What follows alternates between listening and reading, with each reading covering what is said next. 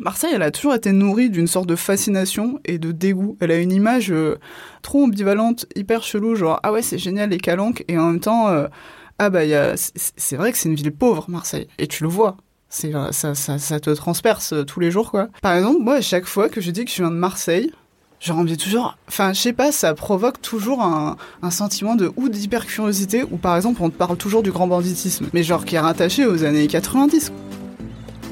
Vous écoutez Marseille Créative, je suis Clémentine Roux, votre hôte. Dans ce podcast, découvrez les histoires d'artistes, d'artisans, de chefs, de designers, mais pas que. Vous entendrez des personnes engagées, marseillaises d'origine ou d'adoption, connues ou moins connues, qui font bouger Marseille grâce à leurs mains, leurs yeux et leur cœur. Dans chaque épisode, un talent vous ouvrira la porte de son quotidien et vous racontera sa facette de Marseille. Bienvenue dans Marseille Créative, le podcast qui met en lumière les créatives et les créatifs marseillais. Sarah Fiaschi est une artiste plasticienne. Son travail est peu commun. Il mélange la biologie et l'art. Sarah questionne le vivant. Sarah a également œuvré dans l'ombre et sous terre pour travailler sur la réplique de la grotte Kosker, qui se situe à la Villa Méditerranée. Dans cet épisode, elle revient en détail sur ce chantier hors du commun. Je vous laisse découvrir ce témoignage sincère et authentique de Sarah Fiaschi. Bonne écoute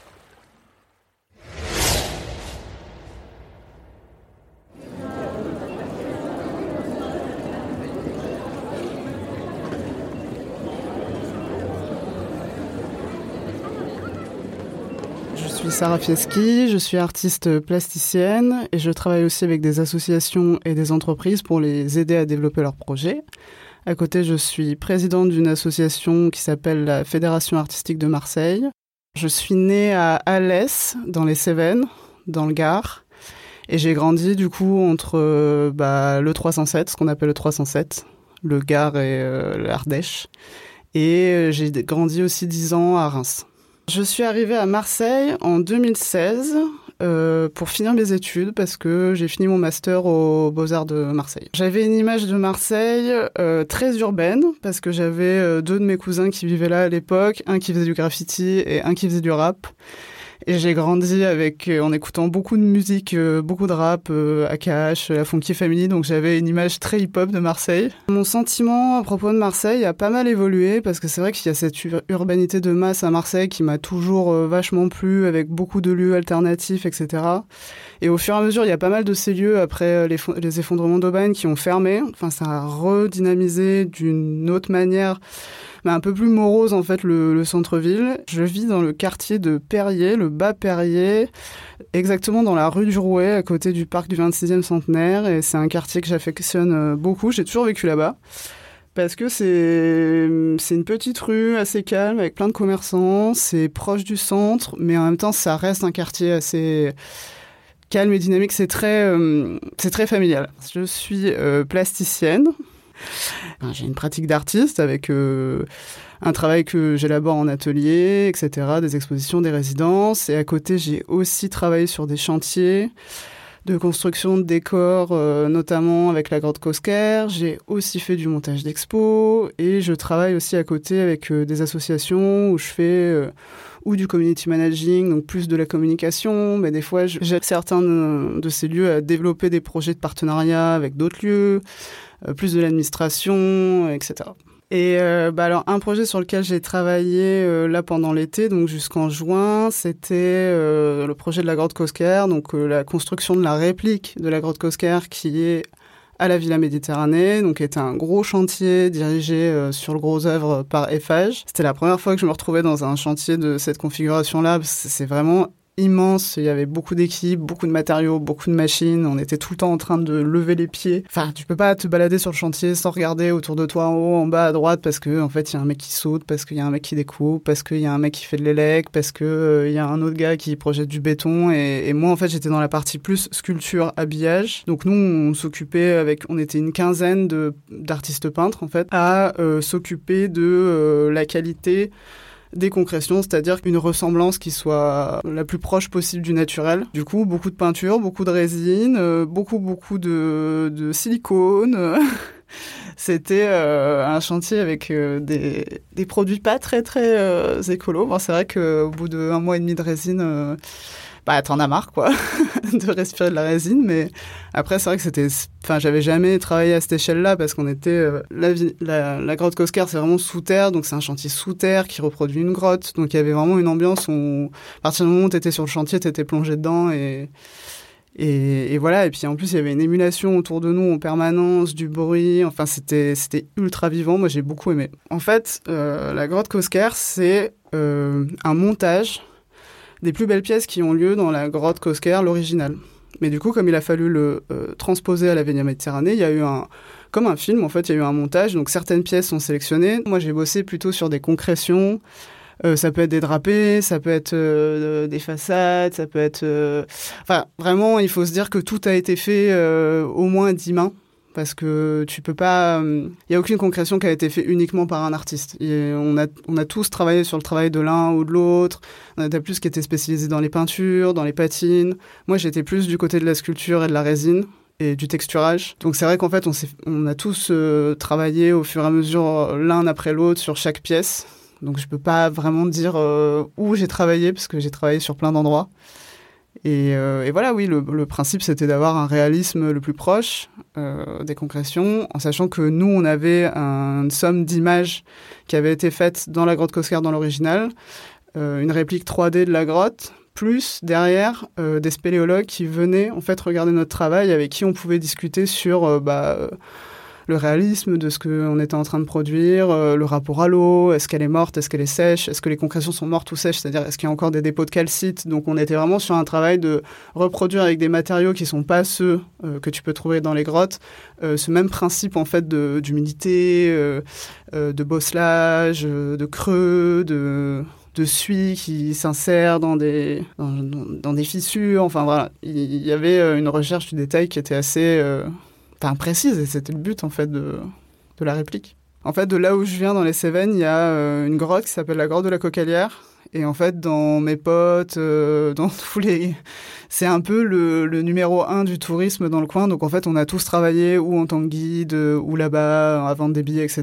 Et on a tous vu la grotte de la Cocalière genre euh, des dizaines de fois. Et moi, c'est vrai que c'était un milieu qui m'a toujours intéressé. Genre la, spéléologie et en tout cas les, concrétions, euh, enfin l'apparition en fait grâce au temps de, de ces mécanismes rocheux, ça a toujours été un truc qui m'avait intéressé. Et moi, dans mon travail, en fait, c'est comme ça aussi que j'ai été prise à la grotte Coscar, c'est que moi-même j'avais déjà dessiné des stalactites. Enfin, j'avais pas dessiné, j'avais sculpté des stalactites. C'est un de mes travaux qui m'a servi pendant mon diplôme enfin que j'ai présenté pendant le diplôme et, et, voilà donc du coup j'avais déjà essayé de reproduire euh, des stalactites et des mais en exagérant le trait et en les rendant euh, grotesques. Donc j'avais déjà euh, ce travail aussi de résine, de plâtre, de patine, de peinture. Donc je leur ai montré ça et ils m'ont dit ah bah c'est super, bah ah bah oui bah viens parce qu'ils avaient besoin de renfort en fait. Parce que le chantier a duré, il me semble que le chantier au total a duré 14 mois, sans compter le gros œuvre, hein, vraiment la partie déco. Et moi, je suis vraiment arrivée en renfort euh, sur le dernier mois et demi parce que c'était le rush et qu'il fallait ouvrir le 2 juin, que c'était la date officielle. C'était une dimension humaine euh, hyper enrichissante, mais enfin moi, je pense en termes euh, difficulté, enfin travail physique en permanence parce que tu te plies en deux, parce qu'il faut aller chercher la concrétion, donc tu es obligé de te tordre. Puis c'est du travail où en fait euh, tu es toujours à soulever des seaux. Enfin, c'est ouais, tu es dans un truc où tu as un masque en permanence sur la tête. Euh, tu es emmitouflé dans des vêtements pour pas que le silicone ou que la résine te touche parce que bah, c'est des produits euh, corrosifs. Donc ouais, c'est un, un travail euh, et je l'aurais bien fait un peu plus, mais j'aurais pas fait 14 mois. Franchement, c'est trop... Euh, c'est vraiment un, une dimension du spectacle qui, qui est vraiment dur physiquement, je trouve.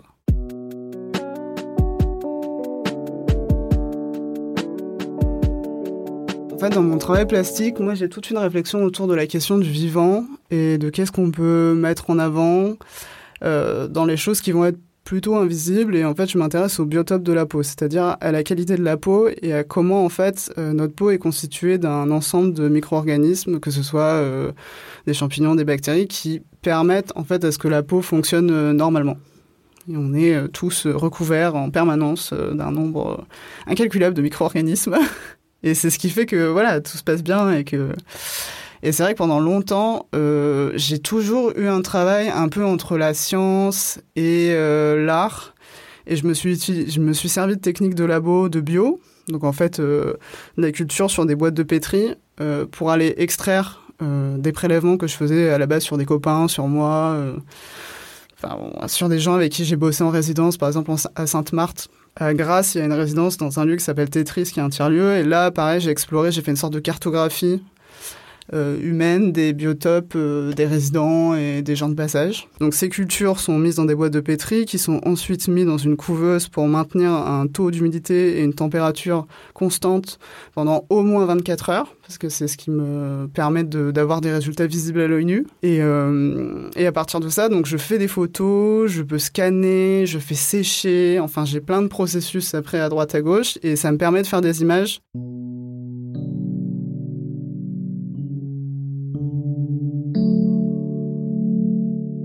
La FAM, c'est la Fédération artistique de Marseille, qui a été développée à partir de 2020, en fait, qui fait suite au PACOF. Donc le PACOF, c'est le Printemps de l'Art Contemporain, qui est un grand festival marseillais, mais version off, quoi, comme Avignon. Euh, à la base, c'est un projet euh, collectif euh, qui émane de différents lieux autogérés sur Marseille, des ateliers, en fait, qui font pas partie du PAC, et, qui avaient besoin et qui avaient envie, en fait, de produire dans leur lieu des expositions, d'être visibilisés, d'inviter le public, de rencontrer euh, les partenaires locaux, etc. La femme est une association gérée par euh, trois personnes. Morgane Hoffner, Julie Durand et moi-même, et à savoir qu'on est toutes artistes plasticiennes ou euh, web designers, donc euh, c'est ça aussi qui fait un peu la, la singularité du projet, c'est que on travaille avec des artistes en étant des artistes. En mars 2022, on a fait notre premier événement à Bureaupolis où moi à l'époque j'avais euh, mon atelier et Morgane aussi, euh, Morgane Hoffner qui fait aussi partie de la femme, avait son atelier là-bas. Là on a mis nos premières actions en place, c'était euh, les rencontres professionnelles. Donc on invite des artistes à rencontrer des opérateurs, opératrices culturelles. Euh, ça peut être des commissaires, ça, peut être des directeurs de, festi de festivals, ça peut être des directrices de lieux, de résidences. Le but, c'est voilà, c'est que chacun vienne avec euh, son portfolio ou des pièces à présenter et qu'il y ait une conversation qui s'engage.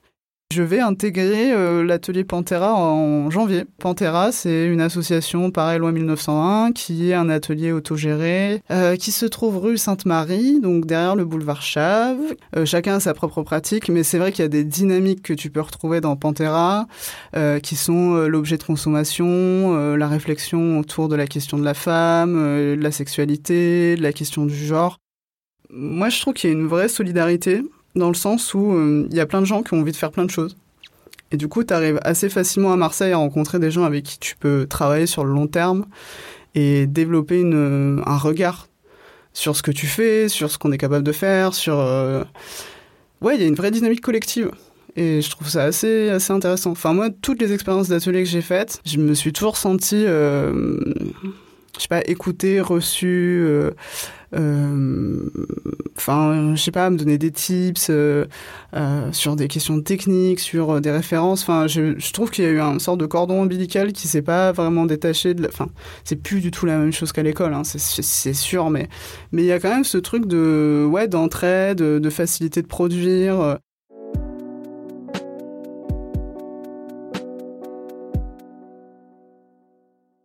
Quel est le lien entre mon travail et Marseille? Alors, au début, quand je suis arrivée à Marseille en 2016 et que je, sortais des Beaux-Arts de Toulouse, je travaillais déjà beaucoup sur la question du paysage. J'étais pas sur le vivant encore. Je commençais, j'avais déjà un peu travaillé sur des mouches et des trucs bizarres qui venaient de labo, mais j'étais pas encore trop là-dedans. J'étais vraiment sur la question du paysage. Et du coup, ça a tombé un peu sous le sens quand je suis arrivée à Marseille de, de me retrouver à Lumini, aux Beaux-Arts de Marseille, euh, entourée de, de nature. Mais c'est vrai qu'il y avait un autre truc aussi, moi, qui m'a plu aux Beaux-Arts, c'est que, euh, en fait, il y a, il y a le CNRS juste à côté, et notamment des labos de bio. ça tombait bien. Donc c'est vrai que moi, ça m'a permis aussi euh, la proximité avec le campus d'aller plus explorer les facs et de rentrer au CNRS et d'aller regarder comment les chercheurs bossaient et d'aller récupérer des, des, échantillons de mouches drosophiles. Euh, enfin, vraiment, j'ai eu une chance de fou euh, d'intégrer des, des, labos, notamment un labo qui, est celui du Thomas Lecuy qui travaille en fait sur l'embryogénèse, donc c'est-à-dire comment l'embryon se développe. Et j'ai vu des outils incroyables, enfin des technologies euh, que j'avais jamais vues, euh, puis ouais, un autre univers. Mais en même temps, l'univers de la recherche, qui équivaut aussi un peu aux beaux-arts où tu es tout le temps en train de chercher. Euh. Alors eux, ils ont une problématique à laquelle ils doivent répondre. Nous, on construit des problématiques. Mais c'était marrant en fait ce jeu, cette transversalité entre bah, les beaux-arts purs et la science. Alors moi j'ai un petit penchant d'un endroit assez aspirant qui est le col de la Gineste. Bah parce que c'est la partie est de Marseille et quand on est sur le col de la Gineste, en fait on voit tout le campus de Lumini. Et moi je suis pas, je suis pas une grande fan des calanques. Alors je sais que c'est pas très bien de dire ça à Marseille, c'est mal vu, mais je sais pas, il y a un côté surcoté pour moi. Il y a toujours trop de monde. Et en fait quand tu vas plus dans les montagnes, et que tu vas plus vers le col de la Gineste et que tu redescends plus vers Cassis, vers Aubagne et tout ça. Mais il y a quand même le côté, le côté garrigue, euh, le côté promenade, rocailleux. Et puis as une, en fait, as un panorama euh, du col de la Gineste qui est vraiment incroyable. Et ça, c'est un, un, super spot. Alors ça, c'est pour les spots un peu plus, euh, on va dire, paysage, environnement, extérieur de la ville. Mais en fait, je me suis rendu compte en étant à Marseille que ça m'urbanisait. Que de plus en plus, en fait, j'étais venu à Marseille pour pour le paysage, pour la nature, etc. Et en fait, depuis que je vis à Marseille, je suis de plus en plus une urbaine. Euh, et, c'est vrai que un coin que j'aime beaucoup, je sais pas pourquoi, c'est euh, les docks. J'aime bien ce côté euh, Joliette. alors là, pour le coup, avec la mer, mais côté dock plus industriel. Il y a un vrai, un vrai patrimoine industriel aussi à Marseille. C'est le, côté architecture, les paquebots, les engins, euh, les cheminées, euh, je sais pas, les anciennes usines. En fait, tu vois pas mal d'anciennes usines quand tu vas plus euh, vers National, Bougainville, vers les docks, vers les stacks. je sais pas, il y a un truc, ce côté presque, c'est un peu, c'est un peu bête de dire ça, mais un peu ce côté siècle passé, tu vois. Mes petites habitudes, moi je suis très férue et friande de vernissage. Je vais beaucoup à Sissi, rue du Coq. Très bonne adresse, je vous le conseille. Euh, je vais à V aussi. En fait, je vais dans tous les ateliers euh, un peu que je fréquente euh, assez naturellement, à Pantera, à If. voilà, je, je, me balade. arcade aussi, j'y vais pas mal. Il y a des, il y a des, il y a des lieux que je découvre au fur et à mesure. Il y en a plein que je connais pas encore. C'est fou le nombre de lieux qu'il y a à Marseille. Mais c'est vrai que je suis, pas mal féru de ça, de le jeudi, euh, culot 13. Là, je suis allée à culot 13 récemment, la semaine dernière. J'y étais pas allée encore. Quelle est ma relation avec les Marseillais? Bah, C'est vrai que je fréquente pas beaucoup de Marseillais. Alors là, dans l'équipe de la femme, il y a une vraie Marseillaise qui est née à Marseille. Mais, euh, mais c'est vrai qu'il y a ce truc de... En fait, moi, tous les gens que je fréquente à Marseille sont, des, sont pas des Marseillais d'origine. Je sais pas, pour moi, Marseille, c'est tellement cosmopolite. C'est quoi un Marseillais, en fait? Je, je, sais, je sais pas répondre à cette question. Je pense pas que je me sente marseillaise. Alors que je pourrais me dire... Euh, il y a plein de gens qui disent ouais Marseille d'adoption, mais parce que est-ce que tu vis dans une ville? Est-ce que c'est une question de je sais pas d'habitude, de comportement, de connaissance de la ville? Je pense que j'ai une assez bonne connaissance de la ville, mais est-ce que ça fait de moi une Marseillaise? Je sais pas. Moi je sais pas ce que c'est qu'un Marseillais. Eh bien on en a tellement l'image cliché que tu peux avoir à la télé que c'est enfin je sais pas, moi, tu vois, par exemple, les premières années où j'étais à Marseille, j'avais toutes mes copines et tous mes copains qui venaient à Marseille. Mais genre, tous les étés, je recevais euh, des gens qui venaient de Paris, euh, des gens qui venaient de ci, de là, machin. J'ai vraiment eu un défilé de tout le monde et vraiment, il y avait un peu cette curiosité de Ah, mais où est-ce qu'on voit des cagoles? Tu vois, et ce truc, c'est en mode, bah, je sais pas, tu vois, c'est un peu le zoo, quoi. et à la fois, c'est drôle, et à la fois, je le comprends, et à la fois, je le conçois. J'en parlais à un copain, d'ailleurs, hier, c'est vrai qu'il y a une bonne couche de fous à Marseille mais je suis pas sûr que ce soit vraiment des cagoles dans le cliché un peu télé-réalité et tout. Tu vois, je pense qu'il y a c'est vrai qu'à Marseille, il y, a une, ça zone pas mal et il y a une bonne couche de, de gens où tu te dis mais qu'est-ce qu'ils font de leur vie, qu'est-ce qui se passe dans leur tête, qui sont-ils? J'ai plein de coups de gueule. En fait, de l'exotisme qu'on fait autour de Marseille. Tu vois, la, la, la, vision un peu de Ah, Marseille, c'est génial. Enfin, oui, Marseille, c'est génial, c'est sûr, mais c'est. Je sais pas, je trouve qu'il y a toujours. Marseille, elle a toujours été nourrie d'une sorte de fascination et de dégoût. Elle a une image euh, trop ambivalente, hyper chelou, genre ah ouais c'est génial les calanques et en même temps euh, ah bah c'est vrai que c'est une ville pauvre Marseille et tu le vois. c'est ça, ça, ça, te transperce tous les jours quoi et du coup il y a ce truc un peu de donneur de leçons qui vient un peu t'expliquer que c'est bien mais qu'il faudrait faire comme ci ou comme ça ou, ou, que la culture ça devrait être comme ci ou comme ça je sais pas ouais ça ça m'a toujours un peu un peu dérangé parce que par exemple moi à chaque fois que je dis que je viens de Marseille Genre, on toujours. Enfin, je sais pas, ça provoque toujours un, sentiment de ou d'hyper curiosité, ou par exemple, on te parle toujours du grand banditisme, tu vois. Mais genre, qui est rattaché aux années 90, quoi. Et tu dis bah ouais ouais mais enfin moi je le vois pas tu vois. Enfin c'est pas du tout un truc que je vis. Après moi j'ai pas la télé euh, je regarde pas les infos et je lis très peu les journaux ou alors que des journaux extrêmement spécialisés. Donc euh, c'est vrai que je suis écarté un peu ces, questions de faits divers et, c'est à chaque fois que je rouvre la télé qu'en fait je tombe sur des faits divers à Marseille euh, des trucs c'est vrai des trucs ah tu vois mais je me dis ça doit exister dans les autres villes. C'est juste que Marseille c'est toujours la ville sur laquelle c'est facile de casser du sucre que j'aime le plus à Marseille, c'est la réponse que tout le monde a, je pense, c'est la mer. je pense que ça, c'est. Tu peux pas y couper. Euh, moi, j'aime bien ce, ce côté euh, très, très, mixte. C'est vrai que il y a un mélange tellement fou et en même temps, tout est très sectorisé à Marseille. Enfin, je veux dire, quand tu te balades entre Belzins et Noailles, et eh ben c'est pas ce qui se passe au Courjus, et c'est pas ce qui se passe à Chave, et c'est pas non plus ce qui se passe en Doum, et c'est pas non plus ce qui se passe au, au Roucas Blanc. Enfin, c'est marrant parce que à la fois c'est mixte et pas du tout Marseille. C'est à la fois très ghettoisé et en même temps, bah il y a une sorte de, enfin tu peux passer à de plein d'ambiances complètement différentes. Alors mon premier souvenir de Marseille, et c'est vrai que j'ai un souvenir du parc Longchamp. Tu vois, t'as, ce super palais, palais Longchamp, t'as ce grand bâtiment et tout, et tu montes les escaliers et en fait derrière le parc Longchamp il est tout petit. C'est marrant parce que tu vois, la première impression que ça m'a fait, c'est de dire ouais, c'est un truc énorme ce palais et tout. Euh. tu vois, c'est le Versailles de Marseille quoi. Et en fait, t'arrives derrière, t'as un tout petit parc. Enfin, t'as juste euh, la fontaine devant et trois petites marches. Et je me souviens de ce truc en mode, ah bah, tu vois, mais en même temps d'être dans un super beau lieu. Et je pense que l'odeur, pour moi, qui symbolise le plus Marseille, c'est malheureusement euh, l'odeur des égouts. Et par contre, une odeur positive, en tout cas plaisante, c'est la fleur d'oranger.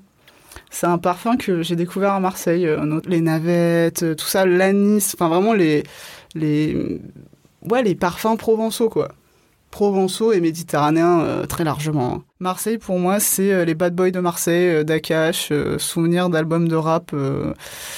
où pour moi, c'était ça, quoi. C'était la FF, Laura Luciano, Akash, Sat. Enfin, vraiment le, hip-hop bah, des années 90 en fait. Et ouais, les Bad Boys de Marseille sur l'album Mathémathèque, qui, qui, est juste génial comme album. je pense que ce que je pourrais dire de plus de plus sincère, en tout cas à propos de Marseille, ce serait de venir euh, empli de curiosité. Et euh, ouais, ça me paraît essentiel de, comme, comme idée, comme notion, de venir avec de la curiosité et de la surprise et, et se laisser porter par Marseille en fait.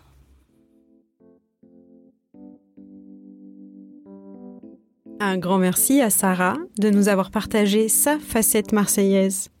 Pour en savoir plus sur son travail, je vous invite à la suivre sur Instagram sarah-fiaschi, F-I-A-S-C-H-I, et sur le compte Instagram de la femme, femme, F-A-M, 13, asso, A-2-S-O.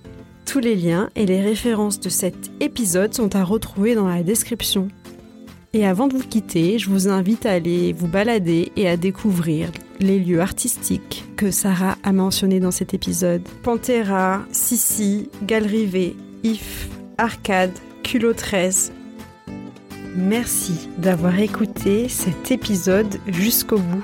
Comme vous le savez, ce podcast est tout nouveau. Alors pour m'aider à le faire connaître, n'hésitez pas à le partager autour de vous et à mettre 5 étoiles sur Spotify et Apple Podcasts. D'avance, un grand merci pour votre soutien et je vous donne rendez-vous dans 15 jours pour un nouveau portrait marseillais. À bientôt!